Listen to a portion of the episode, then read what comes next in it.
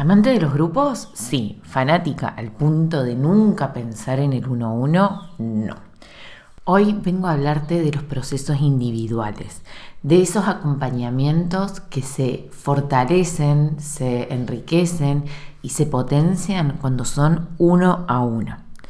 Lo más importante que vamos a hablar acá es de que hay momentos para cada cosa y lo que te quiero compartir son herramientas para que vos puedas elegir cuándo tomar servicios uno a uno y sobre todo cuándo ofrecerlos sin por eso perder tiempo, sin perder ganas y sin perderte la oportunidad de desarrollar los universos grupales que más te interesen. Bienvenida a este podcast.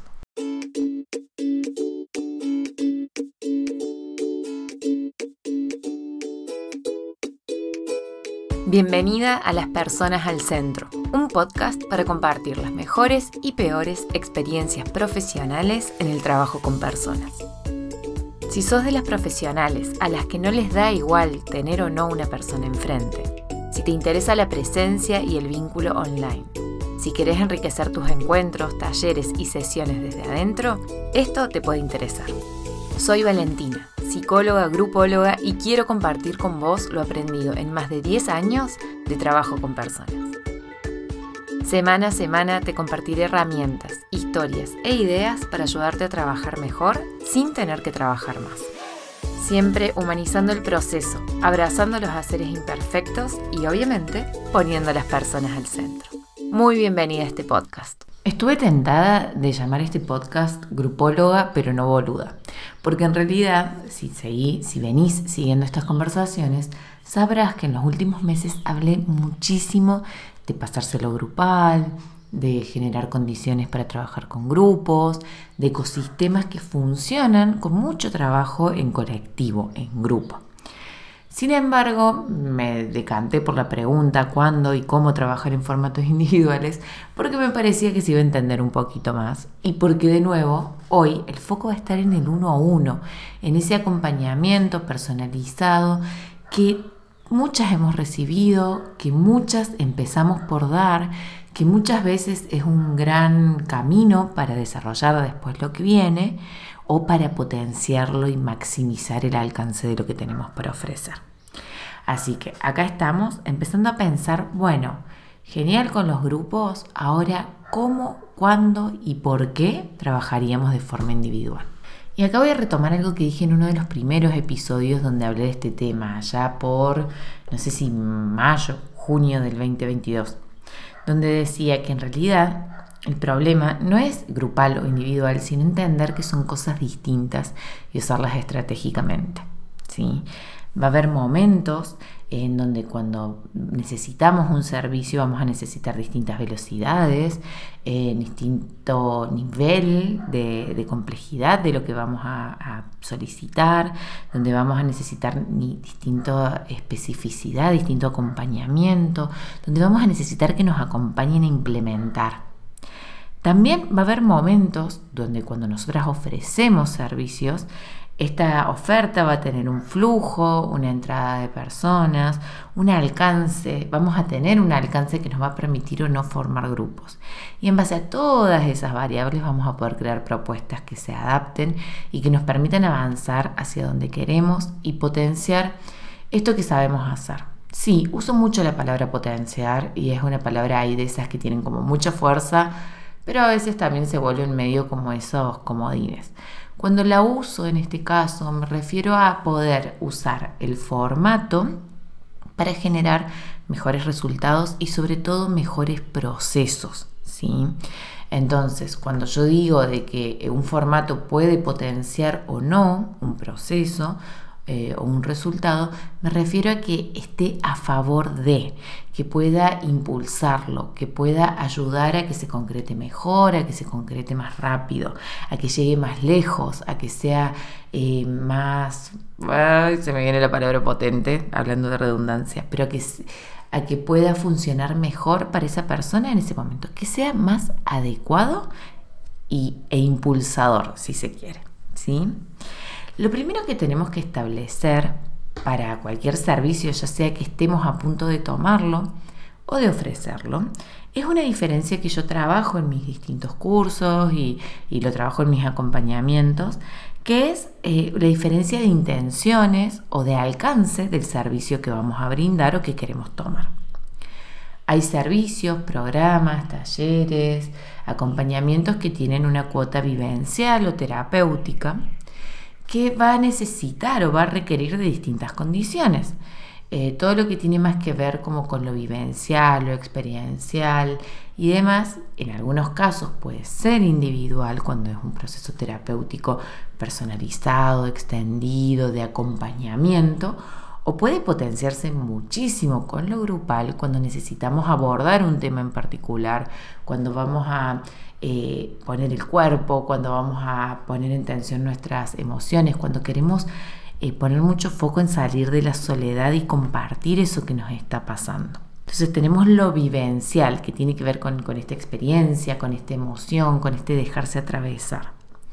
Por otro lado, tenemos eh, los formatos que acompañan más de manera de caja de herramientas. Acá ingresan, por supuesto, todos los cursos, todas las formaciones, todos los servicios más centrados en intercambio de información, en aprender ciertas habilidades, en adquirir ciertos saberes que te permitan hacer tal o cual cosa y que puede tener forma de cursos, de programas, de, de lecciones, de asesorías. Acá aprendemos eh, packs de información que nos permiten implementar ciertas cosas, ¿no? Para las cajas de herramienta, eh, yo creo que lo ideal siempre es o lo grupal o lo no presencial, como por ejemplo los cursos grabados, ¿sí? ¿Por qué? Porque en un uno a uno detenerse a explicar herramientas, a, aprender un bagaje así amplio de cosas, hace que utilicemos un tiempo que podría ser súper personalizado en cuestiones mucho más generales. Después vos decís, bueno, no, pero a mí me gusta aprender a hacer cosas e ir aplicándolas y que me vayan haciendo devoluciones. Y ahí entra una tercera categoría, que es una categoría que cada vez estamos viendo más o que cada vez está siendo más intencionada en procesos tanto individuales como grupales, que es la de la implementación, la de poner las manos en la masa. Cuando implementamos, agarramos ese saber específico y lo aplicamos.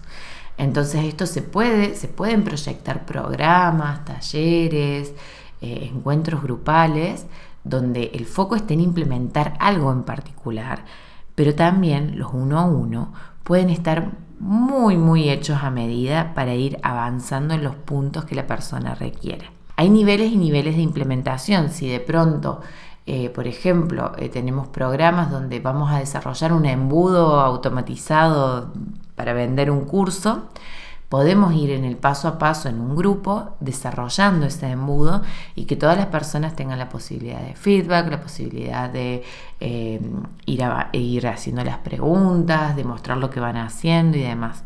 Ahora, el nivel de implementación de eso va a ser distinto al de un acompañamiento donde yo te desarrollo el embudo y te ayudo a ponerlo en marcha donde no solo voy a acompañarte con las herramientas para ponerlo en práctica, sino que voy a meter yo misma las manos en el barro y lo iré haciendo a la par tuya. A mí me gusta mucho cuando hablamos de uno a uno hablar de acompañamiento. En general, igual lo ocupo en los procesos grupales, eh, pero en los procesos grupales ocupo las palabras también taller, curso, programa para diferenciar las modalidades, las intenciones, las profundidades. Cuando trabajo en el 1 a 1, ya sea cuando eh, hacíamos procesos terapéuticos con viajeras y viajeros y ahora que trabajo en el 1 a 1 acompañando a profesionales a diseñar, desarrollar, embellecer, mejorar sus servicios online, uso la palabra acompañamiento porque tiene esta condición del estar con otro, del ir con otro, del avanzar junto a otro o a otra. En mi caso particular, les quiero contar que yo ocupo procesos grupales y procesos individuales alternando uno en uno, de uno en uno. Voy, me empapo en lo grupal, hago red y después voy y busco esa respuesta individualizada a mi medida para poder aplicarlo como usuaria y también como quien ofrece servicios. Te voy a contar unos ejemplos para que esto se entienda. Por ejemplo, En el finales del 2020, mm, después de un año de, mucho crecimiento muy desordenado, decido meterme en un programa grupal, un mastermind eh, experimental de primera edición eh, con Nico Marrero, uno de mis mentores, que me ayuda a repensar como varias estructuras de, mi negocio y de mi forma de trabajar para escalar. Eh, la, apuesta ahí era poder escalar, poder eh, trabajar menos, trabajar mejor sin tener que trabajar más. ¿sí? Entonces hago un proceso grupal, conozco otras profesionales, conozco un montón de herramientas y un montón, ordeno muchas variables que de alguna manera conocía, pero en este programa me las ofrecen eh, de manera ordenada para poder aplicarlas, para poder revisar mi forma de trabajo y tomo algunas decisiones en base a eso. Cuando tomo esas decisiones en este contexto grupal y, y aprendo esto, de allí no solo se desprende una ampliación de mi, de mis espacios de networking, sino que también se queda visible la necesidad de pulir, mejorar, simplificar eh, mi comunicación, mi salida al mundo, mi estrategia de comunicación.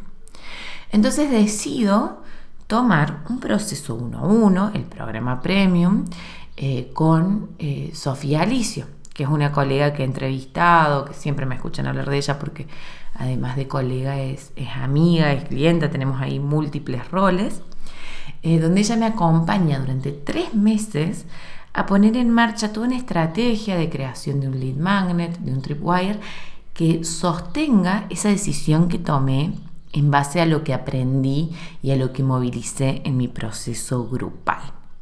Eso fue el 2020, principios del 2021. Continúo el año y decido tomar otro programa grupal de nuevo, ya de otro circuito, porque para mí lo grupal no solo tiene eh, la información valiosa, sino los, círculos en los que nos movemos. Y eh, ingreso al programa de Naila Norri, el Level Up. De nuevo, primera edición. A mí me encantan las primeras ediciones. Soy fan de ser conejillo de indias, así que tengo mucho historial en eso. Vuelvo a ingresar a un programa en, este formato grupal. Esta vez el Mastermind era con 12 personas, este era con 35. Eh, aprendo, este, este Level Up tenía un formato más entre caja de herramientas y poquito de implementación, de mucha planificación.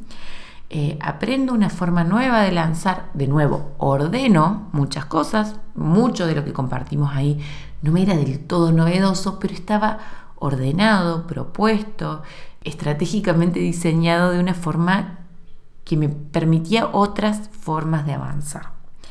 Aprendo todo esto, tomo decisiones nuevamente, me armo un grupo de networking, no, me armo, se arma un grupo de networking muy potente del que empiezo a participar y desarrollo todo lo que es eh, mi lanzamiento del impulso, que fue la primera vez que hago un lanzamiento como con ese alcance, con, esa facturación y, con, y sobre todo con ese nivel de eh, diseño, ¿no? Estaba muy, muy trabajado. Termino ese proceso, implemento, hago el lanzamiento, cierro mi lanzamiento y de ahí voy de nuevo al 1-1, esta vez en una mentoría inmersiva, breve, específica con Nico, no sé si se acuerdan, el mentor del que les hablé en el proceso grupal anterior, donde diseñamos juntos eh, un plan para esta licencia. O sea, este tema que estamos abordando acá, esto, estas las invitaciones que se vienen en las próximas semanas, que tienen que ver justamente con mis acompañamientos uno a uno, el paso a paso que estoy siguiendo, la fase 1, fase 2, fase 3,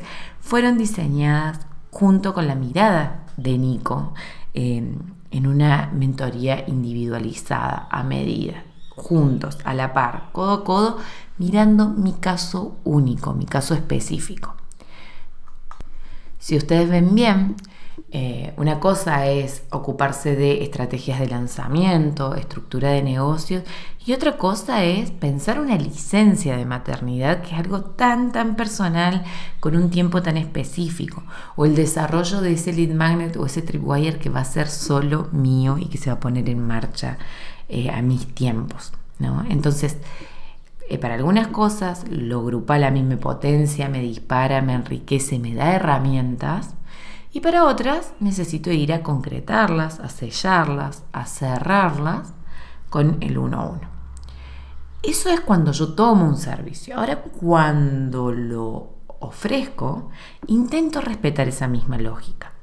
Y en el universo de lo grupal, eh, yo ofrezco de lo no presencial cursos grabados que sintetizan, reúnen, absorben toda la parte de la caja de herramientas, eh, absorben todo eso que me encuentro repitiendo en las asesorías, absorben todo eso que me preguntan y me vuelven a preguntar y me vuelven a preguntar y que yo logro sistematizar compartiéndolo de forma tan ordenada como puedo.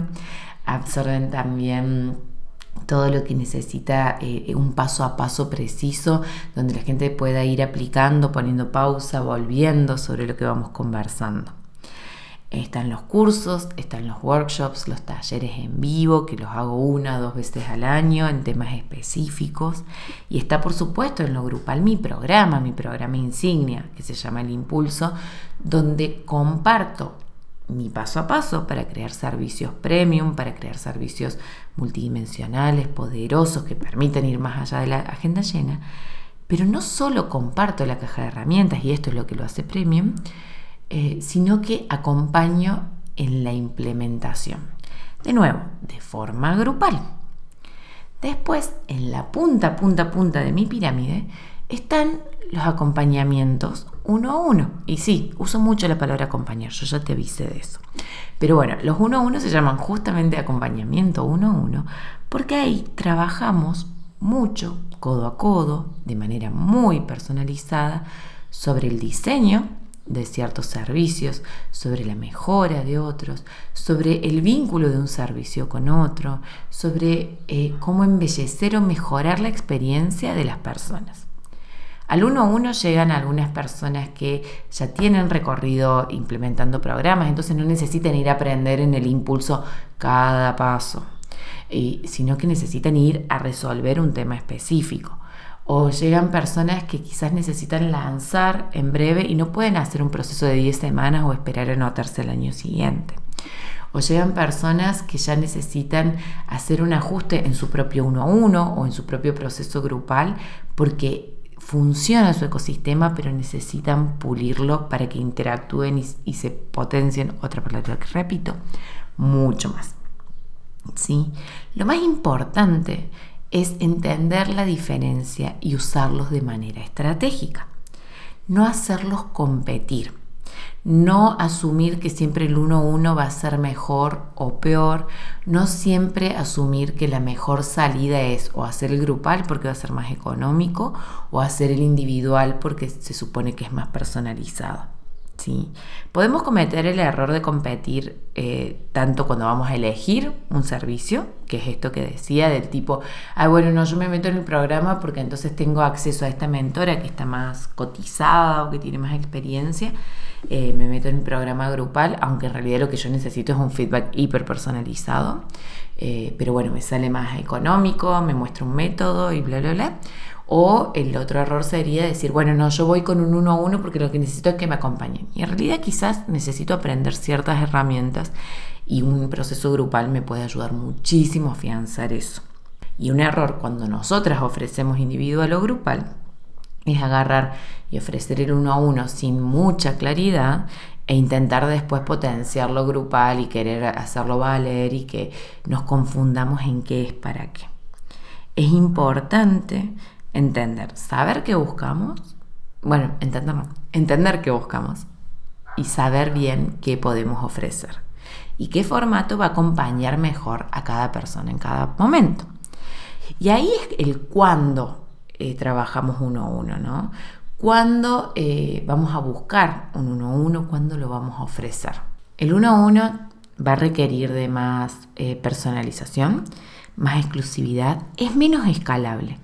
Entonces tenemos que intencionar que al ser menos escalable sí sea el que tenga los alcances eh, más profundos, que te lleve a resolver cosas más eh, complejas, que te ayude a, ir más al punto que quieres ir de manera más específica, que vayan, que tenga un acompañamiento, un seguimiento, un soporte que esté a la altura de esa, de esa mm, personalización. Así como lo grupal, vamos a intencionar que tenga distintos alcances, que llegue a distintos grados de profundidad, pero que estén claros, que se pueda, que esté claro en la promesa. Si no me has escuchado hablar de la promesa, podés ir a alguno de los episodios anteriores, que tenga eh, una buena dosis de practicidad y que nos permita sentar esas bases para que después quizás el individual eh, sea usado de forma más estratégica. Un error muy común es lo comunacho, lo trabajamos en uno a uno y hacemos como supuestamente lo más glamuroso en lo grupal. Y muchas veces, salvo en casos más específicos de mastermind, eh, el camino es enriquecer lo grupal para sentar muy buenas bases, para usarlo individual de forma muy específica y muy estratégica. Y acá entramos en el cómo aplicar lo grupal. Y sí, este episodio se está haciendo un poco más largo.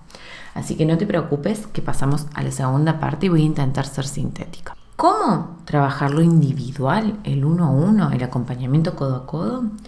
Y lo primero que me sale decirte es, primero conociendo esta diferencia de escalabilidad, o sea que si vos trabajas uno a uno vas a necesitar más horas para acompañar a más personas, entonces eso va a incidir en el precio, pero también va a incidir en esto que es clave, en los cupos. Una de las formas que más podemos cuidar la presencia en el acompañamiento uno a uno, en el que más podemos cuidar nuestra forma de trabajar, en el que más podemos eh, desplegarnos en el desarrollo quizás de lo grupal más adelante, es teniendo claro que va a haber un cupo limitado de acompañamientos individuales. Cada una definirá cuál es el suyo de acuerdo a su momento. Y muchas veces, y esto siempre voy a insistir, en función de tu momento, de tus privilegios, de tus condiciones, de tu historia, de donde estés parada, ese cupo no es que lo vas a, definir de un día para el otro. Quizás vas a ir haciendo una escalerita, un pasito a paso. ¿Cómo se construye ese paso a paso? Cerrando y abriendo la agenda. Yo hablo mucho de esto eh, lo hablo en mi recurso gratuito el Stop, lo hablo en, te voy a dejar el link del Stop en el caso eh, de que todavía no lo hayas descargado. Eh, lo hablo mucho en, mis posteos, en, mis mails, porque es algo muy simple pero muy contundente, que es cerramos, frenamos que el ingreso de personas nuevas y después decidimos cuándo y cómo abrimos ese ingreso. Eso nos permite hacer ajustes de tiempos, ajustes de metodologías y ajustes de precios, ajustes de la agenda en general. ¿sí? Eh, ¿Cuál es el punto hacia dónde querríamos ir con esto del cupo? Sería a conseguir un flujo de trabajo que nos permita acompañar dando lo mejor y haciéndolo en condiciones que nos resulten justas y sostenibles en cuanto a lo financiero cobrando algo que sintamos que es digno, que es sostenible, que nuestro público puede pagar, eh, pero sobre todo que nos permite a nosotras desarrollar la mejor forma de acompañar eh, posible. ¿sí? Acá seguramente aparecen cosas como, bueno, sí, muy divertido, pero yo hago terapia, ¿cómo voy a cobrar más caro el 1 a 1? o yo tengo ya un montón de gente que trabaja en el 1 a 1. Y acá aparece lo gradual. Lo del cupo no es de un día para el otro yo hago tres procesos individuales y que el resto se prenda fuego. O no es de un día para el otro, ahora mi uno a uno sale mil y antes salía cinco. No, vamos construyendo un camino que va a estar hecho a medida y que cada una tiene que ir regulando. No hace falta de nuevo pasar de 5 a 1000, pero sí quizás si el 5 nos hace un hueco en nuestra energía, en nuestra, eh, en nuestra forma de trabajo, en el nivel de acompañamiento que ofrecemos, es dejar de ingresar gente que pague a 5 y solo aceptar gente que pague a 10, por ejemplo. O que tengan compromisos específicos que te ayuden, así sea sin cambiar los precios, a poder eh, trabajar mejor, a poder acompañar mejor, a poder estabilizar tu situación, sea la que sea. Entonces, primer paso, revisar el tema de cupos, revisar cuánta gente estoy acompañando, cómo la estoy acompañando, qué tengo que cerrar y qué tengo que abrir para que esto se empiece a acomodar. Una vez que tenemos un poco más claro lo de los cupos, eh, que es como el frenar, ¿no? como lo que yo hablo en el stop en el recurso gratuito. Otro camino es trabajar mucho a ver, no, es otro camino, esto va a estar atravesándolo todo y ya acá me despelote un poco, pero es tener claro con quiénes, qué, eh, qué es lo que yo puedo ofrecer, qué es eso distinto que tengo para dar, qué es lo que mejor me va saliendo para que para poder convocar desde ese lugar, ¿sí? Porque si yo, por ejemplo, atiendo, eh, trabajo con niños, niñas, adolescentes, jóvenes, eh, marcianos, perros, gatos, y simplemente abro la agenda todo ese universo y van llegando y tal, va a ser cada vez va a ser más difícil establecer un criterio para que esos cupos sean valorados. Entonces, mientras más claro yo voy teniendo lo que mejor hago, si trabajo mejor con eh, jóvenes o adultos, en el caso de un espacio más terapéutico, o si trabajo mejor con mujeres que están en ciertos procesos o con jóvenes que están decidiendo la carrera, eso me va a ayudar a que personas busquen respuestas más específicas y se lleven soluciones más específicas. Lo mismo vale para otros rubros que no son los terapéuticos. Disculpen si a veces me quedo capturada en el mundo psi. Em, pero bueno, la mayoría de ustedes del otro lado están en el mundo terapéutico. Eh, pero lo mismo vale para si acompaño a, soy contadora y acompaño a emprendedoras o acompaño a personas que tienen un caos en sus finanzas personales o a profesionales independientes que se les hace lío con el monotributo. Entonces, con esa especificidad, con esa eh, comunicación que hago, con esa llegada, eh, con esa solución a cuestiones más puntuales, puedo empezar a crear, cuando cierro la agenda, condiciones para algo que se llama lista de espera. ¿Qué es la lista de espera? Cuando cerramos agenda, una de las cosas que más miedo nos da, cuando, cuando ponemos un cupo y ese cupo se llena y cerramos la agenda, una de las cosas que más miedo nos da es como, bueno, pero había gente interesada, ¿cómo le voy a decir que no? Y ahí es cuando nos podemos apoyar en la lista de espera, que es, nos permite darle la oportunidad a las personas que están interesadas en nuestra forma de trabajar, de ser las primeras que sepan cuando algo se abre, de ser las primeras en tener la oportunidad de reservar el próximo cupo que esté disponible. Esa lista de espera, tal como te digo, va a tener mucho más sentido si lo que vos resolves es algo más específico, más puntual, más único. Entonces, la lista de espera significa recolectar mails, lo podemos hacer de formas automatizadas con plataformas, eso eh, a la larga es mucho más sencillo, pero si te abruma y decís, ay, ¿cómo hago eso? Simplemente pedí el mail, decirle, ¿querés quedar en la lista de espera? Y haces una lista de correos y cuando abrís cupos les avisas te permite ofrecerle a las personas la opción de tener la puerta abierta, te permite a vos tener esta lista de personas interesadas a quienes lo que vos haces le puede servir. Y te permite también que las personas hagan un primer acto de fe, un primer compromiso, que es darte ese correo, para empezar a conocerse o para profundizar esa relación, ya sea que se sumen la próxima vez que abras cupos o que quizás eh, puedan empezar a conversar en torno a estos temas que tienen en común y eventualmente eh, ser clientas o eventualmente participar de alguna actividad que hagamos o seguir cultivando ese vínculo, que también es otra forma de fortalecer eso que nosotros hacemos. Entonces, ¿cómo? Con cupos, con lista de espera. Y después de la lista de espera, genial, vos me decís, listo Valentina, tengo, cerré, aprendí a abrir y cerrar la agenda, me animé a poner límites y, un cupo. Cuando llené ese cupo alguna vez, probé la lista de espera, les avisé. Ahora, cuando les aviso, significa que si se anotaron 10, les aviso 10 y si las 10 me dicen que sí, eh, ya estamos. No necesariamente. El paso que sigue, y de nuevo, no tenés que aplicarlos todos juntos, que yo te puedo recomendar es hacer sistemas de postulación. En el uno a uno, vos vas a dejar como tu versión más personalizada y va a ser el que va a enfocarse más en una sola persona. Entonces, ¿qué mejor que garantizar que llegue la persona que mejor pueda aprovechar ese acompañamiento que vas a dar? Entonces, para asegurarte que la persona que llega es efectivamente la que más lo va a poder aprovechar, una buena idea es crear con, eh, sistemas de postulación. ¿A qué me refiero con esto? No es que yo voy, listo, se abre el cupo, pum, reservo una sesión y empiezo un proceso, no importa dónde esté, qué esté haciendo, qué me estás ofreciendo, sino que simplemente quiero trabajar con vos, sino en vez de hacer eso es crear un cuestionario o alguna instancia de entrevista donde podamos evaluar realmente qué estás necesitando y si soy yo esa persona que te lo puedo ofrecer. O al revés, qué estoy necesitando y si esa es la persona que me lo puede ofrecer. Esta postulación se puede hacer, como te digo, a través de cuestionarios o a través de sesiones en vivo y en directo que ya pueden ser gratis o pagas. Se suelen llamar sesión de claridad, sesión estratégica, em, hay gente que le dice sesión de cortesía, hay distintos nombres, pero refieren a esta instancia donde se juntan las personas y se evalúa en conjunto si este es el mejor momento o no. Y acá volvemos sobre la primera pregunta. ¿Cuándo es el mejor momento para pasar del uno a uno a lo grupal? ¿Cuándo realmente vale la pena empezar este camino? ¿Sí?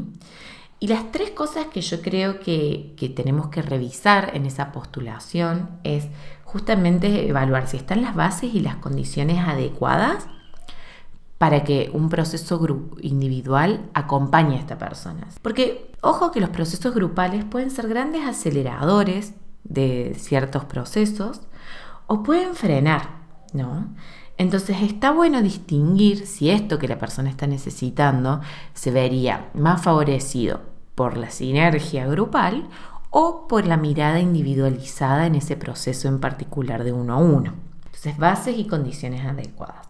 Otra cosa que tenemos que definir y evaluar, y en esto tenemos que ser muy honestas con nosotras mismas, es si lo que nosotras ofrecemos, ese acompañamiento uno, es realmente el adecuado para lo que la persona está buscando.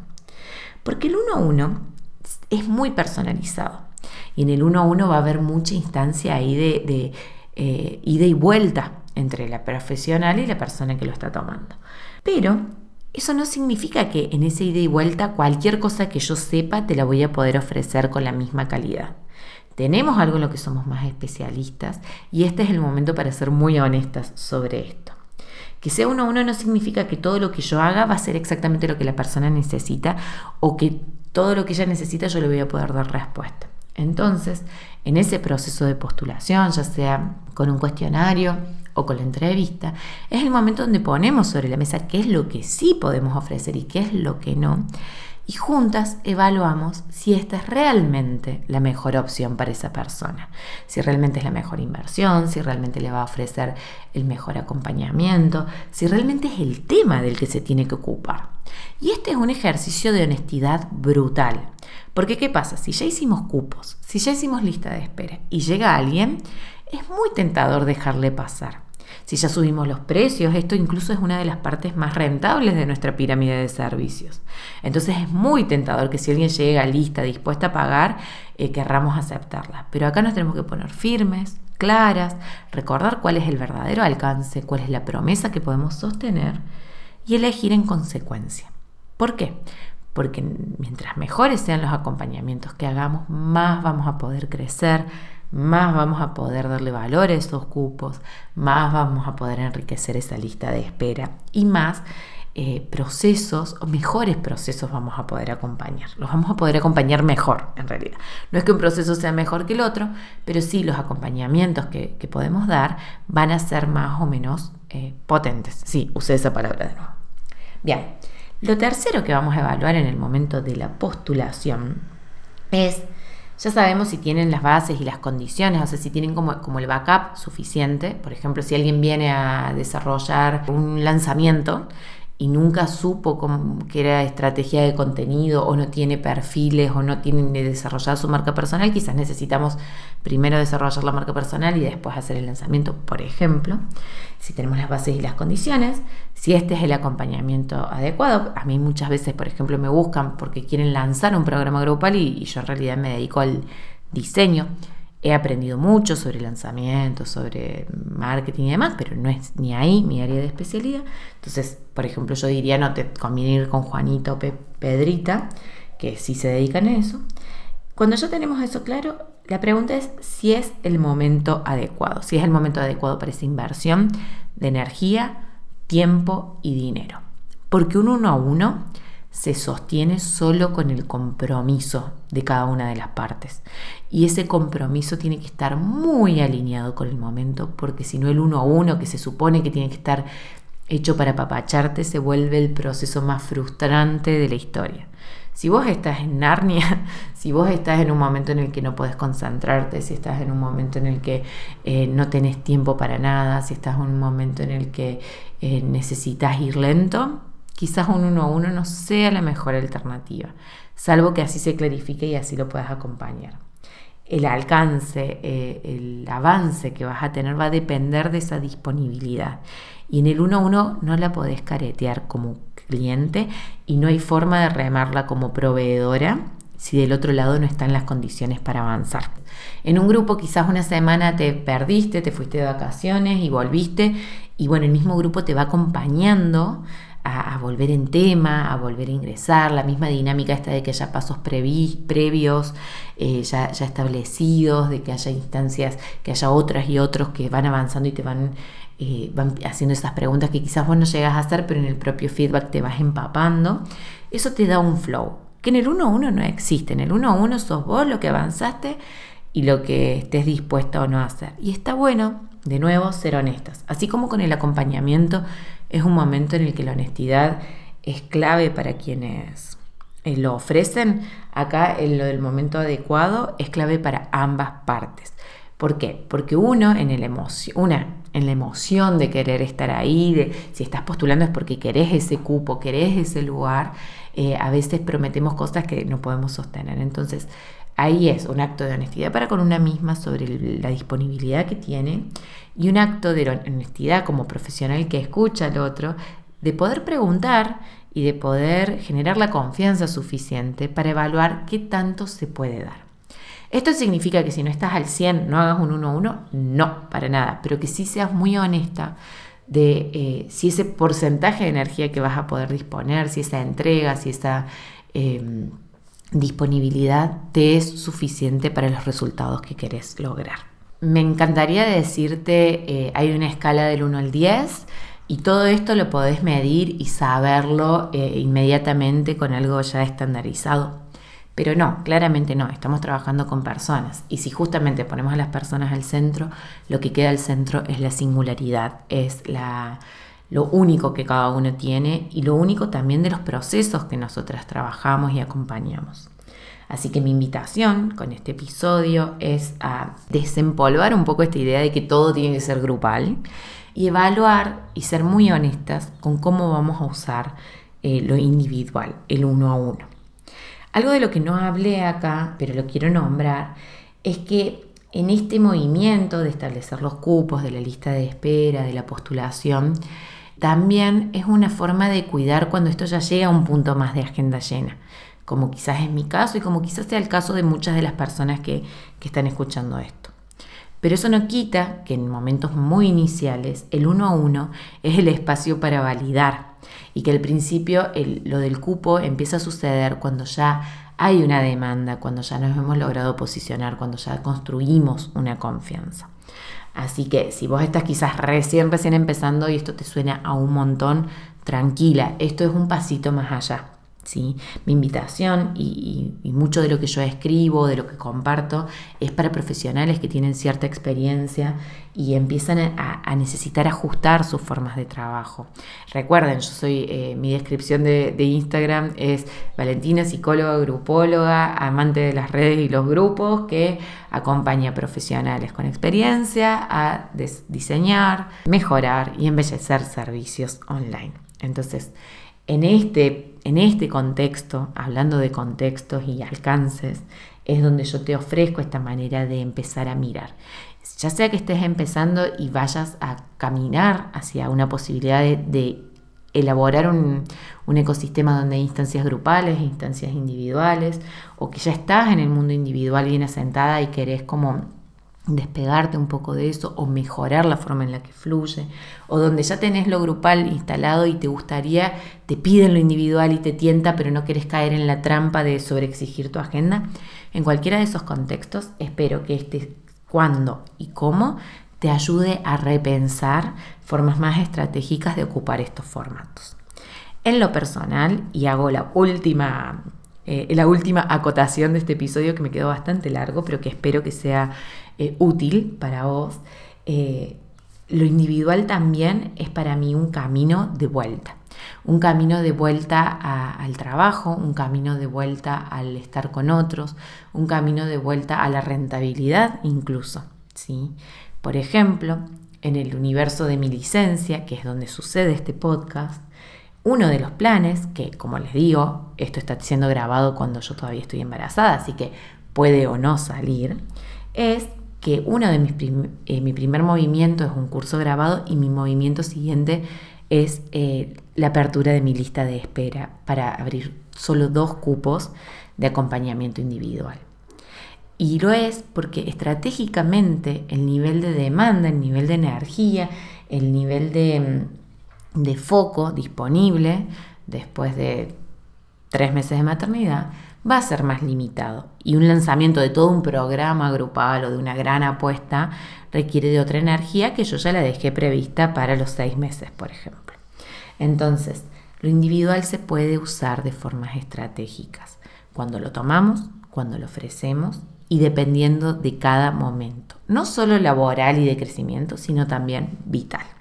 Mi intención es que vos conozcas con este podcast múltiples maneras de trabajar, múltiples maneras de trabajar cuidando a las personas, por eso el nombre del podcast, las personas al centro, y múltiples maneras de trabajar creciendo. Porque la apuesta detrás de esto no es solo eh, ser las profesionales más bonitas de la comarca, sino también poder crecer, poder ser ambiciosas y poder trabajar en buenas condiciones. Algo que muchas mujeres eh, no tenemos la oportunidad de explorar tan fácilmente y que yo creo que es algo en lo que vale la pena trabajar. Porque más mujeres, más ambiciosas, haciendo cosas más significativas y pudiendo decirlas en voz alta, es una de las cosas que más me motiva para seguir acá generando contenido, incluso con este nivel de anticipación, incluso con la extensión de este episodio del podcast. Si llegaste hasta acá, nada, mil gracias por estar del otro lado. Esta parte nada más, sin la bienvenida y qué sé yo, son 40 minutos, así que debemos estar pisando los 45. Así que nada, muchas gracias por estar ahí. Me encantaría, por supuesto, saber qué pensás, qué te sirve del 1 a 1. Si tenés dudas que me puedas escribir, yo te voy a dejar en la descripción de este episodio, por supuesto, eh, el link, ya te dije, el link del stop, el link también si se concretó lo de mi lista de espera en caso de que te interese. Eh, y voy a estar en las redes reingresando, volviendo, empezando a conversar, igual con los mails. Así que bienvenidísima a compartir tus resonancias, tus opiniones, tus preguntas, eh, porque me encanta saber que estás del otro lado y sobre todo me gusta saber si esto realmente te aporta y para poder continuar en esta línea avanzando y creando más material. Ahora sí, te dejo un abrazo gigante, muchas gracias por estar del otro lado y nos vemos, nos escuchamos en el próximo podcast que es uno muy especial. Y hasta acá llegamos con este episodio de las personas al centro. Si te gustó, estás invitada a compartirlo y dejar tu comentario en la plataforma en la que lo hayas escuchado. Si querés saber más de mí o de mi trabajo, me encontrás en mi web www.valentinaferrario.com o en Instagram como arroba valentinaferrario.si. Te espero en el próximo episodio con más herramientas, historias e ideas para ayudarte a trabajar mejor sin tener que trabajar más. Hasta la próxima.